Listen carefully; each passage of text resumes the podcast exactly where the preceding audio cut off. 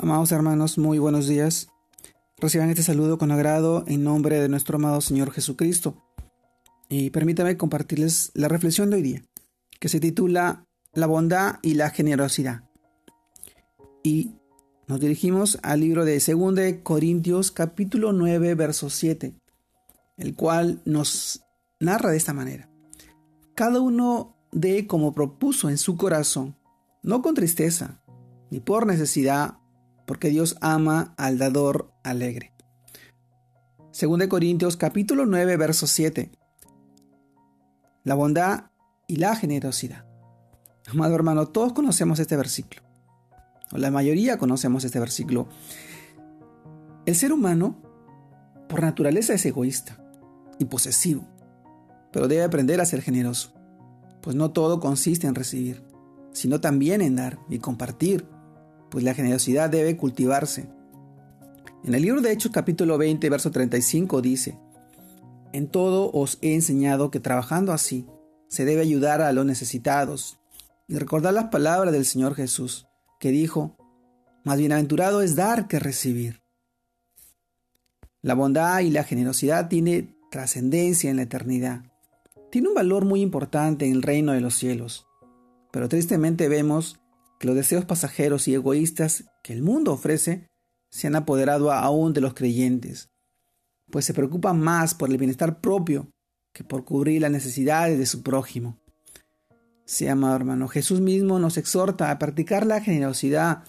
En el libro de Lucas, capítulo 6, verso 30, dijo, a cualquiera que te pida, dale. Y al que tome lo que es tuyo, no le pidas que te lo devuelva.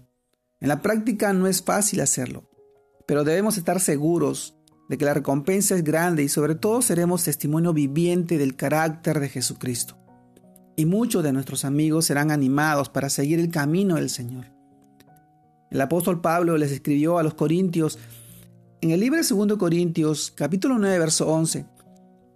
Ustedes serán enriquecidos en todo sentido, para que en toda ocasión puedan ser generosos y para que por medio de nosotros la generosidad de ustedes resume en acciones de gracia a Dios.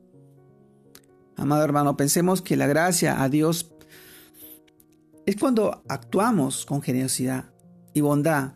Siempre habrá un corazón dando acción de gracias a Dios, más que a nosotros mismos. Y esto es de mayor valor. Encontramos muchos ejemplos de generosidad en la Biblia, en la palabra de Dios cuán grandiosas son las bendiciones al proveer para las necesidades ajenas. Pero nunca debemos, para que nos aplaudan y toquen trompeta delante de nosotros, hagámoslo en secreto. Y el reconocimiento vendrá de Dios en público. Amado hermano, de ahora en adelante adquiere un espíritu dadivoso, generoso. Por tanto, piensa en esa generosidad que habla generosamente y actúa generosamente Planifica ser generoso. Este es el secreto para tu abundancia integral. Practica el dar y, y se te dará. Amado hermano, la bondad y la generosidad. Todos tenemos algo que dar. Como un granito de arena que se va llenando y cada vez se va haciendo mucho más grande, pero todos tenemos algo que dar. Y en eso se refleja el amor y la bondad de nuestro amado Señor Jesús, en el carácter que nosotros mostramos cuando ayudamos al necesitado y nos amamos unos con otros. Eso es lo que nos enseñó nuestro amado Señor.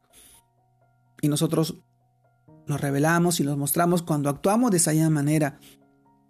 Amado hermano, hay tanta necesidad, hay tanta aflicción afuera, tantas personas que pasan situaciones tan difíciles y hoy necesitan de la ayuda de nosotros, de su iglesia, mostrando el carácter verdadero y la bondad y la generosidad que nos caracteriza, porque somos hijos de Dios, porque somos nuevas criaturas, y la, y la ponemos en práctica, y la llevamos a la realidad, a la vida de esas personas que hoy necesitan también de la palabra de Dios, del mensaje de salvación, de la reflexión para sus vidas. Practiquemos la bondad y la generosidad. Hoy te animo y te invito a que la practiques, a que seas